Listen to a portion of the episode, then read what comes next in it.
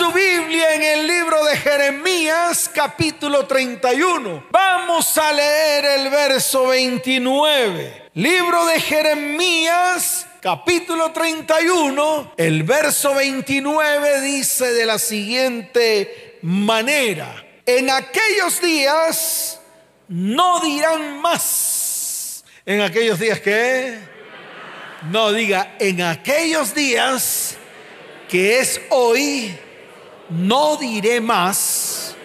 Entonces ahí está la palabra. Los padres comieron las uvas agrias y los dientes de los hijos tienen la dentera. Amén y amén. ¿Cuántos dicen amén? A ver, vamos a ponerle músculo a la palabra. Levante su mano derecha y diga, desde hoy, esta promesa es para mí y para mis descendientes hasta la tercera y cuarta generación. ¿Cuántos dicen amén? Entonces diga, Señor, desde hoy diré, mis padres, abuelos, bisabuelos, tatarabuelos, comieron las uvas agrias y a mí se me quitó la dentera. ¿Cuántos dicen amén? Fuerte ese aplauso al Señor. Fuerte ese aplauso.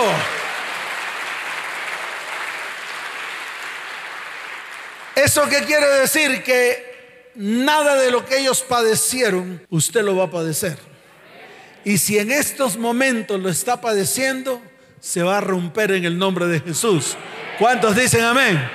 Eso quiere decir eso. Por eso la promesa la traje hoy a colación. Es decir, es una promesa para hoy. Es una promesa para nuestras vidas. Es una promesa que Dios dejó escrita en su palabra como parte de su pacto con el pueblo. ¿Cuántos dicen amén? Entonces vuelvo y repito y se lo voy a decir de una manera de una manera sencilla para que usted lo entienda. Todo lo que sus papás, sus abuelos, sus bisabuelos y sus tatarabuelos, todo lo que ellos padecieron y todo lo que ellos sufrieron, enfermedades, ruina, escasez, todos los problemas emocionales que ellos tuvieron, los problemas sexuales que ellos tuvieron, no va a tocar esta generación. ¿Cuántos dicen amén? ¿Saben por qué? Porque hoy nos vamos a levantar en el nombre de Jesús y vamos a dejar de ser astilla del mismo palo. ¿Astilla de qué? ¿Astilla de qué? Ahora vamos a ser astilla del madero. ¿Astilla de qué? ¿Astilla de qué? Del madero. ¿Cuántos dicen amén? Dele fuerte ese aplauso al Señor. Wow. La palabra maldición significa, escuche bien iglesia, humillación, aridez, esterilidad, enfermedad, no solamente física, sino también emocional y mental. Maldición es sinónimo de desintegración familiar, es sinónimo de pobreza, es sinónimo de derrota, sinónimo de opresión, sinónimo de fracaso sinónimo de desfavor de Dios. Es el pago dado por Dios sobre una persona y su descendencia como resultado de su iniquidad, como resultado de su qué. Dígalo fuerte, como resultado de su qué. Entonces, cualquier cosa que usted haya vivido, de todo lo que he mencionado, más las que voy a mencionar más adelante, cualquier cosa que usted esté atravesando, pasando o pasó o está pasando, quiere decir que hay un rasgo de maldición en su vida. Si usted tiene una enfermedad, nunca diga que eso es una bendición, porque eso es lo que decíamos antes. Eso era lo que decíamos antes. Decíamos es que Dios lo permitió. No, Dios no lo permite. Lo que pasa es que Dios está lejos. ¿Por qué? Porque usted está más cerca del pecado, de la maldad y de la iniquidad. Mientras usted más cerca de Dios, más lejos del pecado, la maldad y la iniquidad. Es así de fácil. Esto usted lo tiene que entender. Y eso se lo tengo que explicar a la iglesia todas las veces que me sea necesario explicárselo a la gente, porque la gente todavía no ha entendido. La gente piensa que se puede alejar de Dios por un momento, porque le llegó un momento de alegría, de gozo, de disfrute.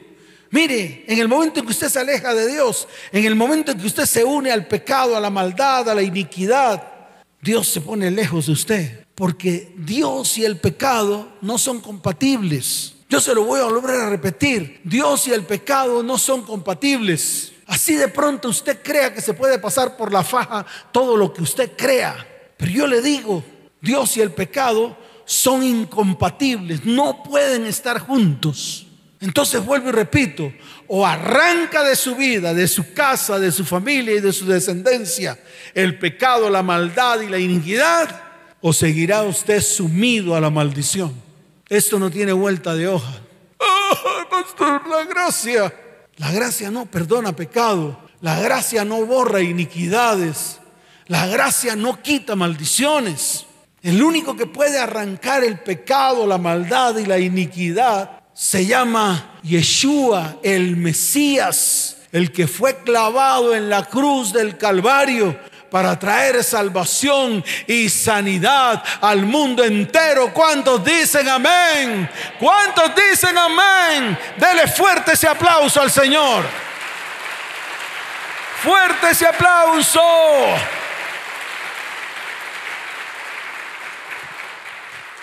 Iniquidad, escuche bien, significa quitar méritos, deshonrar, restar valor, impedir o obstaculizar el propósito. Y una de las grandes causas de la iniquidad, la cual está en el cuerpo espiritual, es el ADN espiritual. Pastor, no entiendo.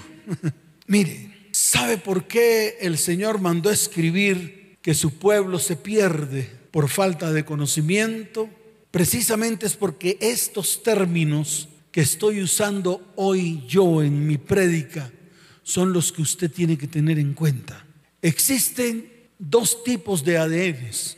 Un ADN físico, que es prácticamente todo lo que nosotros transmitimos a nuestros hijos. Por ejemplo, el color de los, de los ojos, el color del cabello, la contextura, muchas veces el carácter, el tono de voz. Todo eso lo transmitimos a nuestras generaciones siguientes por medio de algo que se llama el ADN físico. Usted a través del ADN físico le transmite a sus hijos e incluso el tamaño de los dedos, e incluso el tamaño de las uñas, e incluso los ademanes esto lo transmite usted a través del ADN físico, pero también a través del ADN físico transmitimos algunos genes que se implantan en la vida de sus descendientes y que son malignos. Por ejemplo, a las enfermedades. Por ejemplo, las que las enfermedades, algunos comportamientos mentales, algunos comportamientos que y algunos comportamientos emocionales. Por ejemplo, la ira. Yo he escuchado muchas historias de varones que dicen, pastor, es que yo me lleno de ira porque siempre vi a mi papá airarse en todo tiempo. Y más que haberlo visto o haber visto el comportamiento de su papá o de su mamá, más bien fue parte del ADN parte de los genes que colocaron sobre su vida y que después usted lo comenzó a transmitir de generación en generación. Ese es el ADN físico y usted lo tiene que entender porque eso ya está escrito muchas cosas. La ciencia médica ha escrito muchas cosas. Es más, hoy en día hasta modifican el ADN. Hoy en día, en el momento de la fecundación, cuando son fecundaciones in vitro, ahí hacen modificaciones genéticas. En muchas partes y en muchos países, los papás pagan dinero para que sus hijos salgan con ciertas características. Por ejemplo, ¿de qué color quiere usted que sus hijos, su hijo tenga los ojos? Entonces, la mamá y el papá dicen, azules. Y entonces llega el, el genético, el, de, el, que maneja esa, esa, esa ciencia, y coloca entonces el, yo me imagino que es como con un gotero, a ver en el ADN del color de los ojos aquí, y entonces su hijo nace de ojos color azul. ¿Por qué? Porque ya eso se puede hacer. Ya hay manipulaciones genéticas. Y eso es el ADN físico que se puede manipular. Pero hay un ADN, hay un qué. Dígalo fuerte, hay un qué. Claro, hay un ADN que es espiritual. Y eso sí usted no lo puede modificar. Ese ADN espiritual es el que viene a través de un cordón, a través de un qué. Claro, así como cuando usted estaba en el vientre que estaba unido a su mamá a través de un cordón. El ADN espiritual viene a través de un cordón llamado el cordón de la iniquidad. En ese cordón de la iniquidad hay información, escuche bien, información acerca de todos los comportamientos espirituales de sus ascendientes. Normalmente a nosotros o nosotros somos alcanzados por el cordón de la iniquidad de cuatro generaciones anteriores, partiendo de nuestros tatarabuelos, de nuestros bisabuelos, de nuestros abuelos y de nuestros padres. Entonces usted se imagina por ese cordón toda la información que pasa por allí, información netamente espiritual, información netamente que espiritual que va a inclinar la balanza hacia sus comportamientos espirituales. Entonces, por ejemplo, si mi abuelo practicó la brujería, la hechicería, la santería, todo esto en algún momento me va a alcanzar y llegará el momento en que yo practique la brujería, la hechicería, la santería. O alguna forma del manejo espiritual de las tinieblas. ¿Y todo por qué? Porque mi abuelo te lo vino, me lo veas, era un practicante de la brujería. Les voy a poner el ejemplo de mi mamá. Mi mamá practicó la brujería. Ella no era bruja, ni hacía brujería, iba donde los brujos. Ella siempre me decía a mí, cuando era pequeñito, me decía, Luisito, como me decía, Dígalo fuerte, como me decía. Acompáñame donde el brujo porque muchas veces tenemos que ayudar a Dios. No se ría, que usted ha hecho lo mismo. Usted muchas veces le quiere ayudar a Dios, así como hacía mi mamá. Y me llevaba donde los brujildos. Y yo me sentaba, me acuerdo tanto, en un sofá gris. ¿De qué color era el sofá? Gris, tenía yo ocho, nueve años. Y yo me sentaba así, todo santico. Eso no movía una palabra porque mi mamá siempre me decía, quédate aquí, hijito, no te vas a mover. Y yo no me movía, yo era obediente. Cuando yo crecí, que vi toda esa cantidad de cosas que hacía mi mamá, me llevaba donde José Gregorio Hernández, yo pensé que eso no me iba a alcanzar a mí por mis ideas revolucionarias. ¿Mis ideas qué? Revolucionarias, ingeniero de sistemas. Imagínense, sistematicé muchas empresas, entonces tenía ideas revolucionarias. Yo decía, en algún momento los microcomputadores van a gobernar el mundo.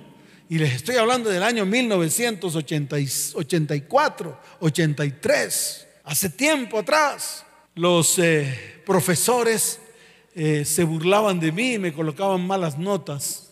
Porque yo decía eso. Yo le decía, los microcomputadores nos van a gobernar señores profesores. Ellos decían, no, ¿quién dijo? Todavía se necesitan computadores burros, o sea, grandotes. Yo le decía, no, uno de escritorio va a gobernar el mundo. Y lo decía hace muchos años atrás. Era un revolucionario. Imagínese un revolucionario que al cabo de un tiempo comenzó a hacer exactamente lo mismo que hacía mi mamá. Me iba con del Brujildo, me iba con mi prima la nena, para que me hicieran mis bañitos de las siete hierbas. Y mi prima la nena me metía al baño en calzoncillos. Y ella misma preparaba las siete hierbas guiada por mi mamá. Y me bañaban con mata ratón. ¿Me bañaban con qué? Dígalo fuerte, ¿con qué me bañaban? Claro, con mata ratón. Y me daban golpecitos en la espalda. Y decía, fuera, fuera, fuera la mala suerte, fuera, fuera, fuera. Me alcanzó la iniquidad. Me alcanzó la iniquidad de mis ascendientes. Y déjeme decirle algo, para poder arrancarla de mi vida me costó mucho tiempo, me costó guerra espiritual, me costó renunciar y morir, morir a toda esa maldad y a toda esa iniquidad que en algún momento me sembraron en mi espíritu. Cuando yo llegué a los pies del Señor, los tiempos de liberación eran de muchas horas continuas, debido a todo, debido a que Diga, debido a qué? A todo lo que habían derramado sobre mí. Muchas cosas que mi mamá me dijo se cumplieron en mi vida, por ejemplo, igualito a su papá. Y fui igualito a él. Cuando me casé le dije al Señor, ahí delante del altar, le dije, nunca voy a hacer lo que mi papá hizo con mi mamá. Tener viejas, ser un adúltero, hacer una cantidad de cosas, ser un borracho, ser un tomatrago, llegar a insultar, llegar a golpear, llegar a agredir, no solamente física, sino emocionalmente. Y lo prometí. Pero al cabo de 20 días, ¿cuántos días? Dígalo fuerte, ¿cuántos días? Me alcanzó el cordón de iniquidad me alcanzó toda la información del cordón de iniquidad a mi vida y comencé a hacer lo mismo que mi papá hacía. No porque lo quisiera, sino porque esa información comenzó a tocar mi ADN espiritual. Y comencé a hacerlo, lo mismo, exactamente lo mismo. Cuando llegué al cristianismo, wow, muchos tiempos de liberación. Muchas veces hasta vomitaba cosas verdes de todos los bebedizos que tomé. Tomé muchos bebedizos, que para cruzarme, con agua de no sé qué, de palo de no sé cuánto, con eh, agua de, ramas de no sé qué cosa, una cantidad de basura, una cantidad de porquería y todo. ¿Por qué? Porque en algún momento mi mamá, escuche bien, marcó mi vida diciéndome que era igualito a mi papá. Y muchas veces ustedes mamás y ustedes papás comienzan a marcar el destino de sus hijos, no con bendición, sino con maldición.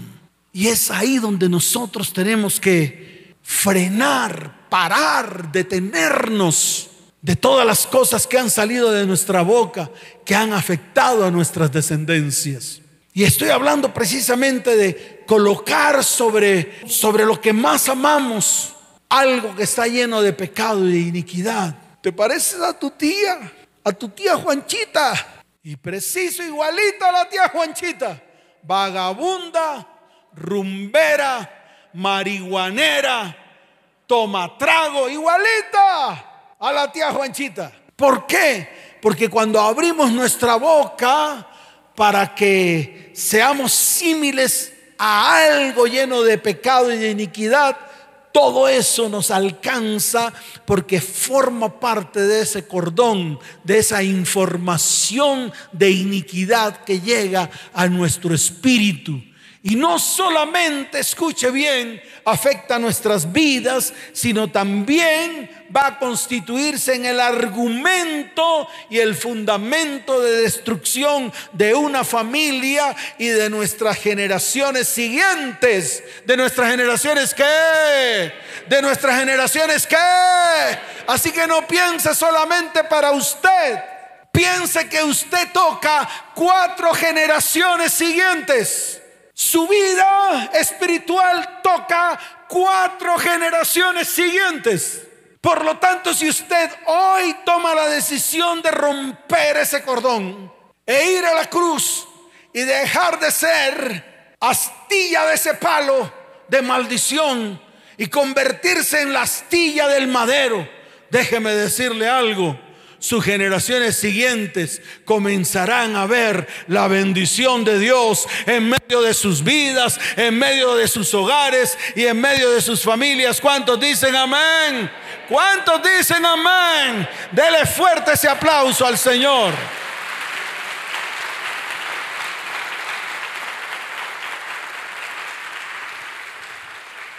El problema de todo esto es que nos convertimos en agentes de maldición para nuestra tierra.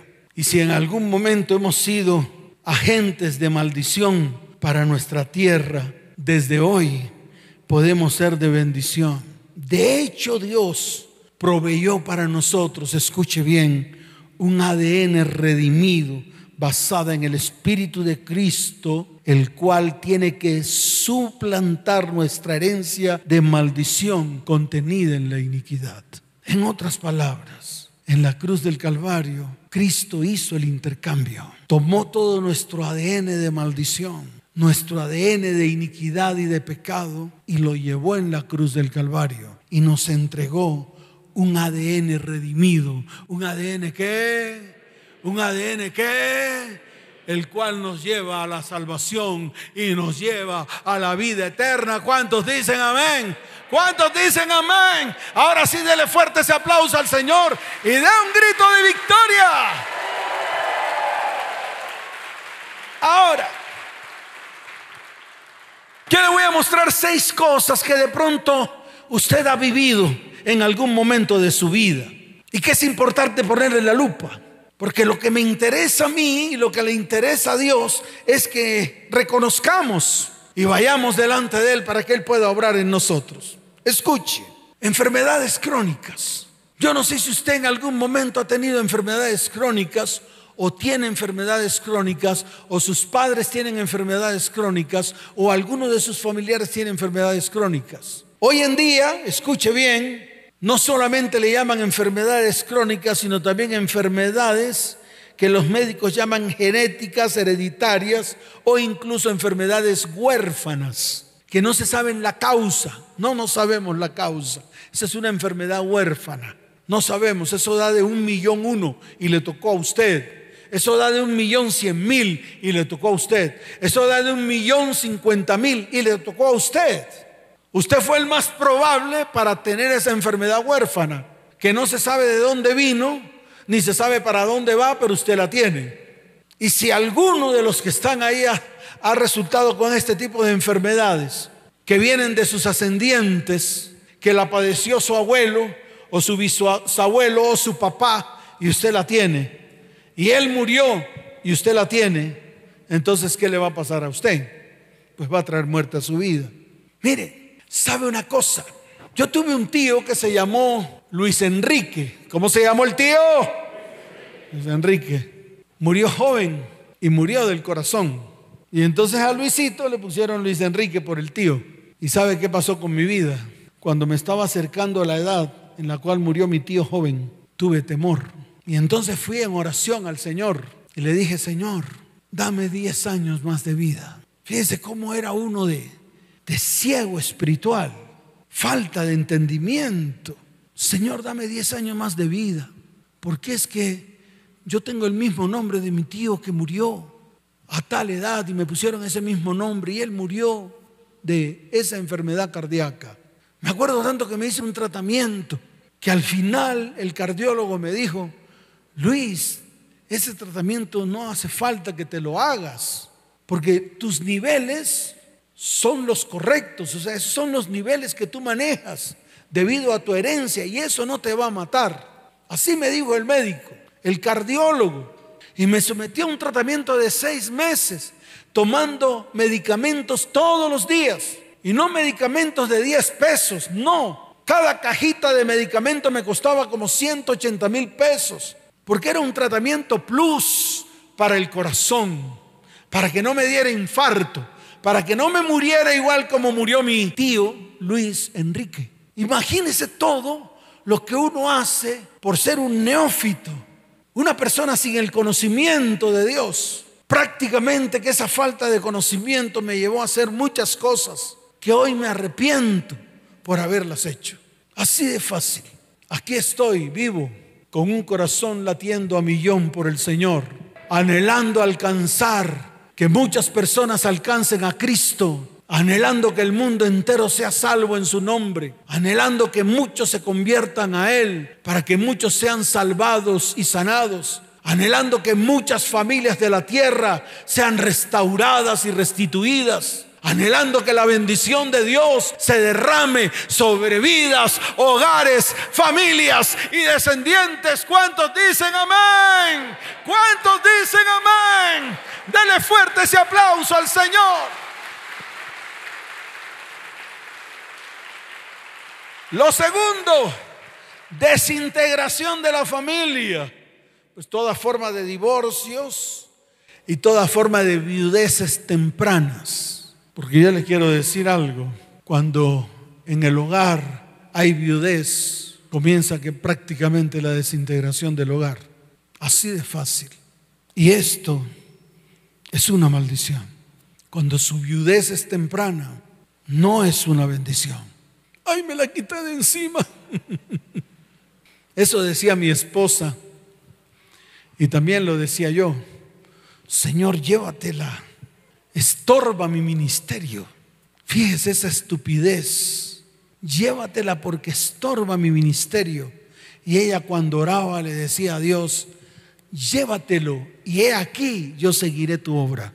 Satanás había puesto esos dos pensamientos en medio de mi esposa y en medio del mío en el momento en que estábamos en tiempos difíciles de una relación conyugal destruida, llevando a nuestros hijos a la destrucción, hasta que Dios llegó y nos puso el tate quieto, hasta que Dios llegó y qué. Dígalo fuerte, Dios llegó y qué. Y puso el tate quieto. Y comenzamos a hacer lo que Dios nos mandó hacer.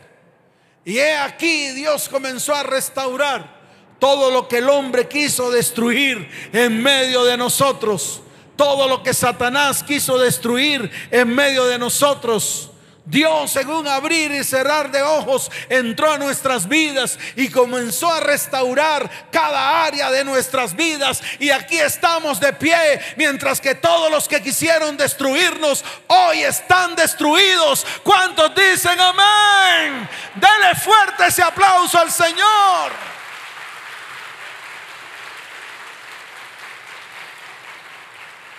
Número tres, pobreza o insuficiencia económica continua. Porque no es que uno no tenga problemas financieros, claro que sí. Hay momentos difíciles, duros, pero vemos la mano del Señor ahí en medio de nosotros.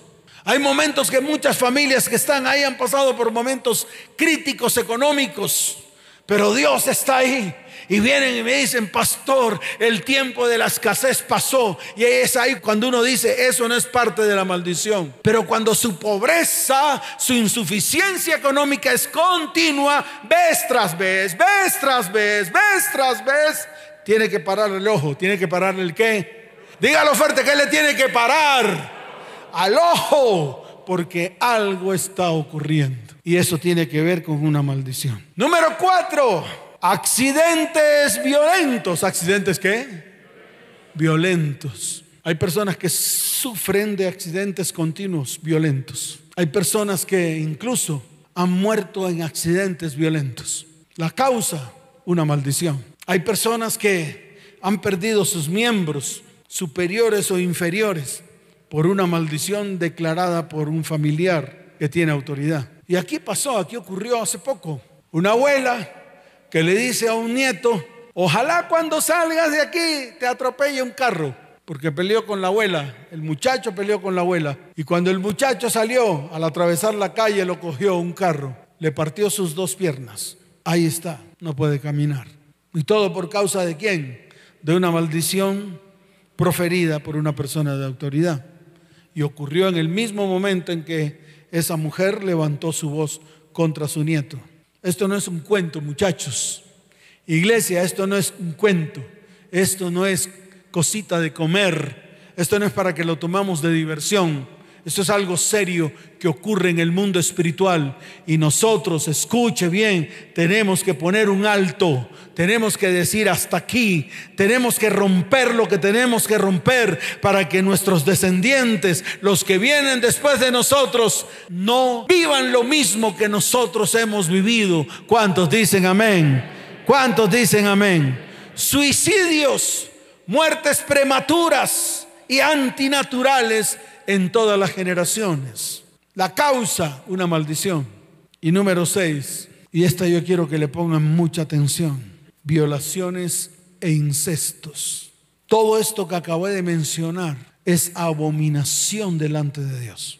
Por lo tanto, tenemos que pararnos firmes y tenemos que romper ese cordón de iniquidad y tenemos que renunciar a ser astilla del mismo palo o de tal palo tal astilla o hijo de tigre nace pintado. Ninguno de esos dichos, como el Señor lo acabó de decir, regirán sobre esta iglesia y sobre los que están allí detrás de las redes sociales en el nombre de Jesús. ¿Cuántos dicen amén? ¿Cuántos dicen amén? ¿Cuántos dicen amén? ¿Cuántos dicen amén? ¿Cuántos dicen amén? Dele fuerte ese aplauso al Señor. Colóquese en pie. Colóquese en pie. Escuche bien. Las maldiciones impuestas o maldiciones anti, antiimpuestas, autoimpuestas, son un tipo de maldiciones que colocamos sobre nosotros mismos por los dichos de nuestra propia boca. Las maldiciones impuestas por personas de autoridad, frases como eres igual a tu papá, tu mamá, tu tía, y con el tiempo vemos que todo lo que ellos hicieron, también nosotros lo comenzamos a ejecutar. Todo lo que a ellos les ocurrió, a usted también le comenzó a ocurrir. Dichos como astilla del mismo palo, de tal palo tal astilla, o hijo de tigre nace pintado, tenemos que romperlos hoy, porque es suficiente. Estamos hasta aquí. Tenemos que comenzar a vivir todo el plan que Dios tiene trazado para nosotros. No el plan que Satanás en algún momento comenzó a trazar para su vida, ni para sus hijos. Y yo se lo vuelvo a repetir. Y esto le tiene que quedar claro al pueblo. Porque muchas veces estamos en el camino predestinado por Satanás. Mas hoy es el día en que vamos a colocarnos en el camino que Dios predestinó para cada uno de aquellos que le aman de verdad. Escuche, hoy nos vamos a aferrar a lo que está escrito en la palabra. Hoy nos vamos a aferrar a todo lo que Dios habló de nosotros. Hoy nos vamos a aferrar a todo lo que el Señor declaró acerca de sus hijos.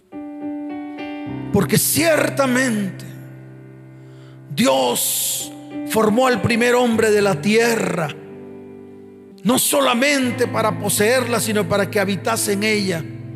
Y la moldeó para que nosotros pudiésemos caminar la tierra.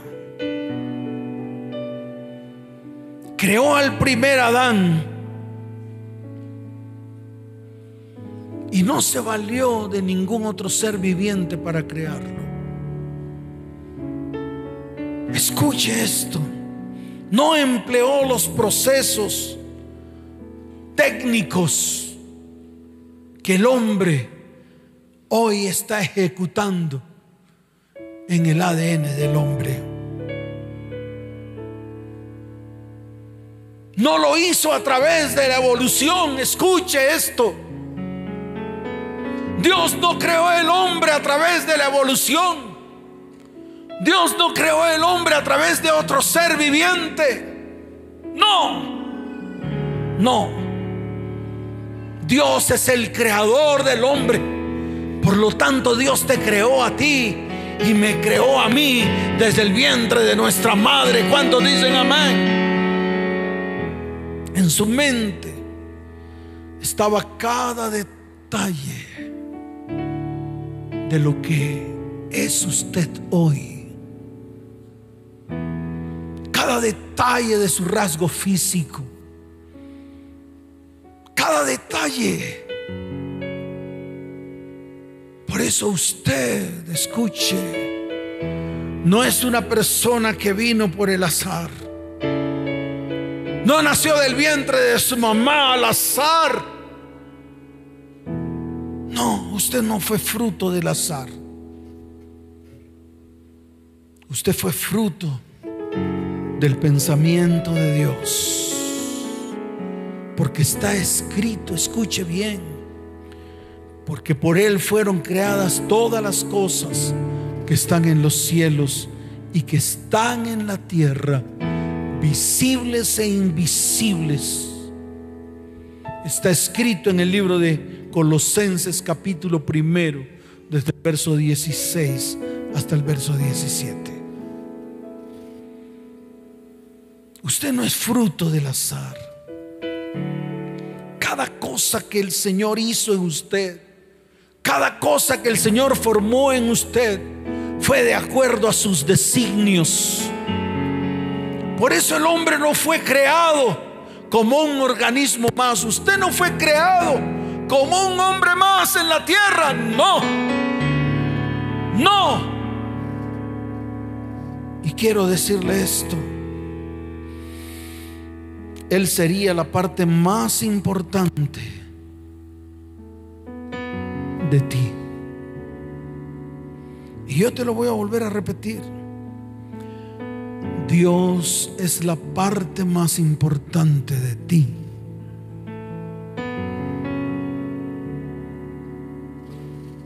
Y hoy lo tienes que comenzar a crear, a creer.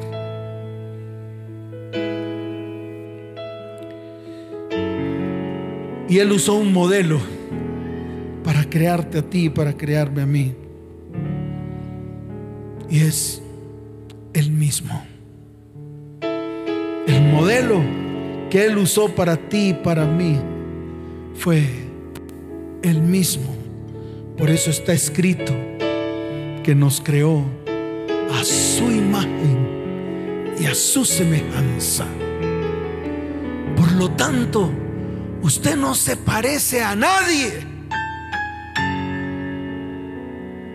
Usted no es igual a nadie. Y tenemos que recuperar eso. Tenemos que recuperar el no ser igual a nadie, sino convertirnos a imagen y semejanza de Él. Porque a pesar de que somos de una descendencia, que venimos de una descendencia, de una ascendencia caída, hoy Dios quiere restaurar ese ADN espiritual por medio de la muerte de Jesucristo en la cruz del Calvario. ¿Cuántos dicen amén? ¿Cuántos dicen amén? Dele fuerte ese aplauso al Señor.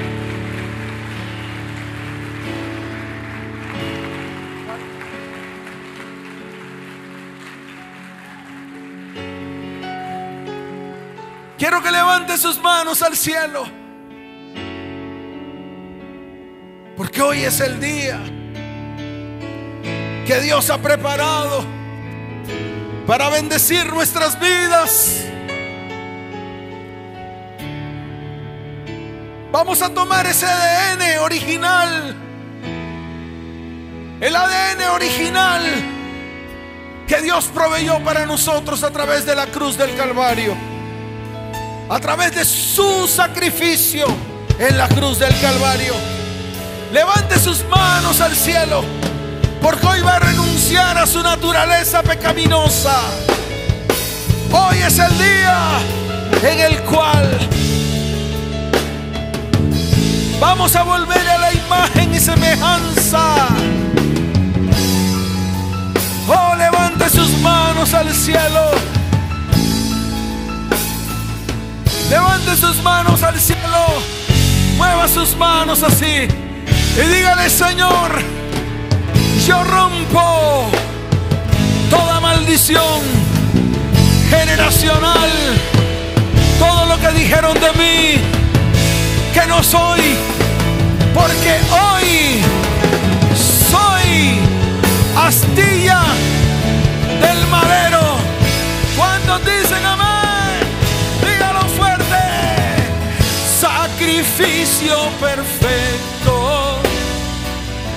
el cordero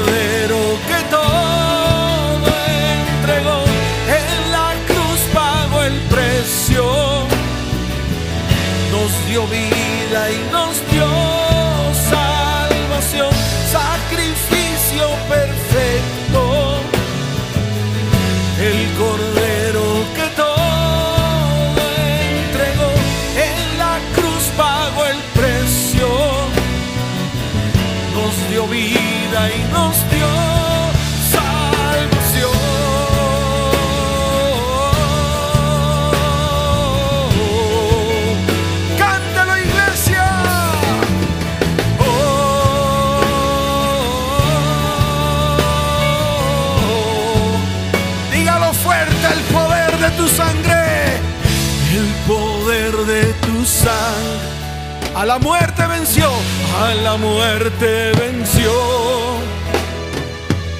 El poder de tu sangre nos dio vida y nos redimió. El poder de tu sangre, las cadenas, las cadenas rompió. El poder, el poder de tu sangre, vida eterna, regaló. El poder de tu sangre, a la muerte venció, a la muerte venció. Dígalo, el poder de tu sangre nos dio vida, nos dio vida y nos redí. El poder, el poder de tu sangre, las cadenas, las cadenas rompió. Sangre, vida eterna, vida eterna nos regaló. Sacrificio perfecto, el cordero que todo entregó en la cruz pagó el precio nos dio vida y nos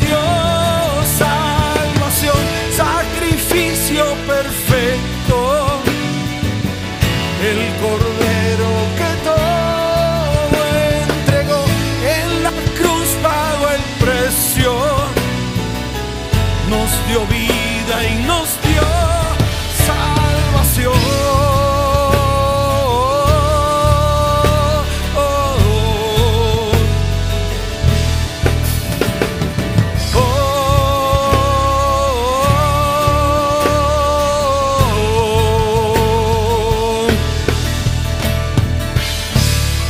Dele fuerte ese aplauso al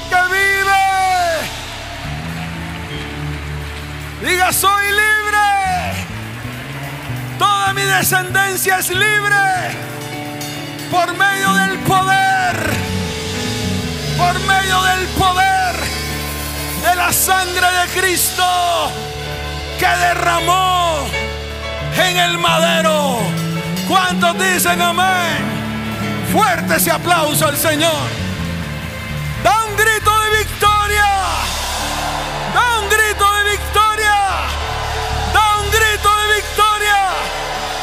Fuerte ese aplauso al Señor.